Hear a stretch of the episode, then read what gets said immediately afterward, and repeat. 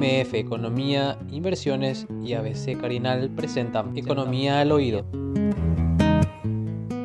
Queríamos comenzar a comentar un poco con Manuel, también tiene que ver con un informe del Instituto Nacional de Estadística, así se llama ahora mismo. Yo todavía no me aprendí sí. bien el nombre, del INE.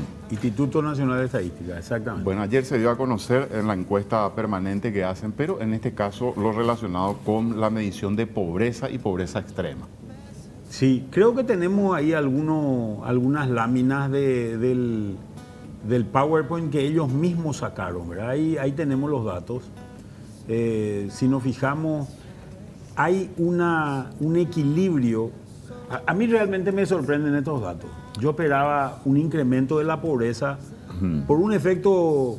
La pobreza se mide fundamentalmente por, por eh, quién puede comprar una serie de cosas. La pobreza monetaria, ¿verdad? Una se serie compara de el bienes. ingreso con el costo de Claro, una la, canasta. la pobreza digamos, extrema son prácticamente solamente bienes, alimenticia. bienes alimenticios y la pobreza total son otro tipo de bienes que se, se incorporan también. Y prácticamente no hubo vari- variación. Eh, si nos vamos un poco más adelante, creo que tenemos... Pero yo creo, Manuel, discúlpame, que eh, esto tiene que ver también con el periodo en que se levantan los datos, que es una crítica que tiene la, eh, digamos, las estadísticas de Paraguay, porque estos datos son tomados en el último trimestre del año. Sí. Y el año pasado, el último trimestre, fue uno de los periodos, digamos, de, de repunte que tuvo la, De la economía. Y Sí. comparado al año anterior, el Si vamos un 2020, poco más mismo. adelante en este en este en, en- En en esta esta, presentación. presentación. esta es la pobreza total que quedó en porcentaje en el mismo valor, ¿verdad? Sí. Según según estos estos números. Eh, no sé si podemos ir al siguiente gráfico. Ahí Esto es pobreza total también. si vemos, si vemos los números ahí abajo, pero, perdón, quédate en el, en el, en el cuadro ese. Eh, Vamos a ver que estamos hablando de 29 mil personas más ahí. 29 mil personas más ahí. Y de las 29 mil, en el área urbana hay 8 mil y en el área rural es donde más hay. ¿verdad? En el área rural es donde más hay. Vamos, va- vamos un poco al- a, la, a la siguiente lámina, que creo que es pobreza extrema. Eh, vamos a pasar ese es cuadro número total. 2, pasa ese. Acá llevamos pobreza Y acá extrema. están en la pobreza extrema. La pobreza extrema prácticamente tampoco, tampoco tiene variación.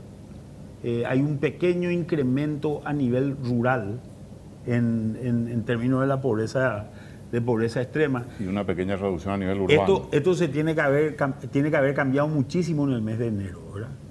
Por, por efecto justamente de la sequía. Vamos a la, a la siguiente lámina.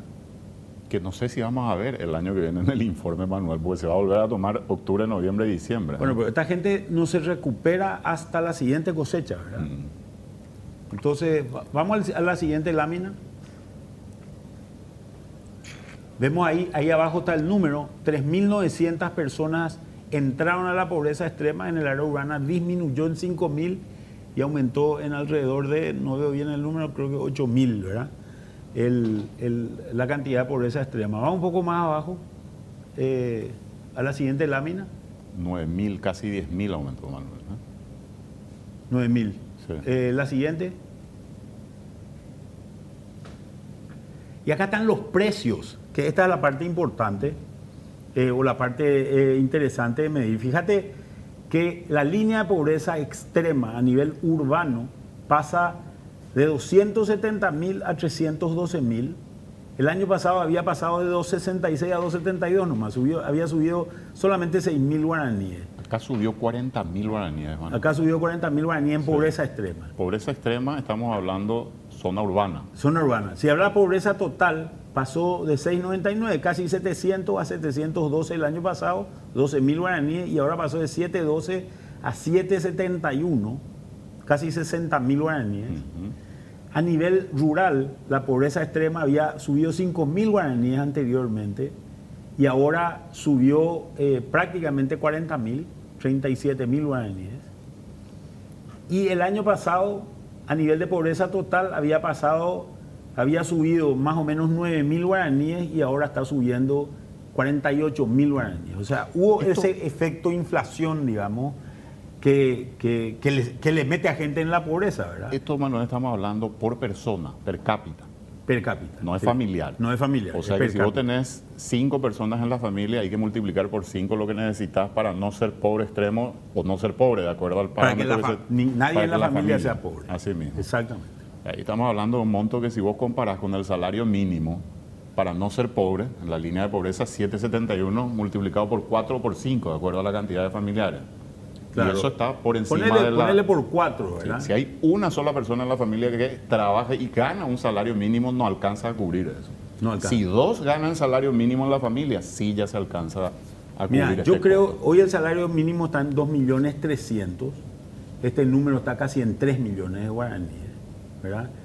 Y yo lo que creo que vamos a tener un incremento de salario mínimo más o menos del orden de los, del 10%, ¿verdad? Creo que vamos a llegar a mitad de año, vamos a estar más o menos, más o menos en 2 millones 550, ¿verdad? Un número por ahí vamos a estar de salario mínimo. Todavía no va a alcanzar para cubrir estos valores, ¿verdad? Sí, sí, sí. vamos a necesitar que, más de, que, que- que en, que en un hogar más de una persona trabaje. Correcto. Bueno. Bueno, después hay otros indicadores, lo de las ayudas económicas, un poco también que... Pero, pero creo que como un rápido vistazo eh, eh, sirve, ¿verdad? Da un pantallazo por lo menos. MF Economía Inversiones. Ideas globales para necesidades locales. Visítanos en www.mf.com.py.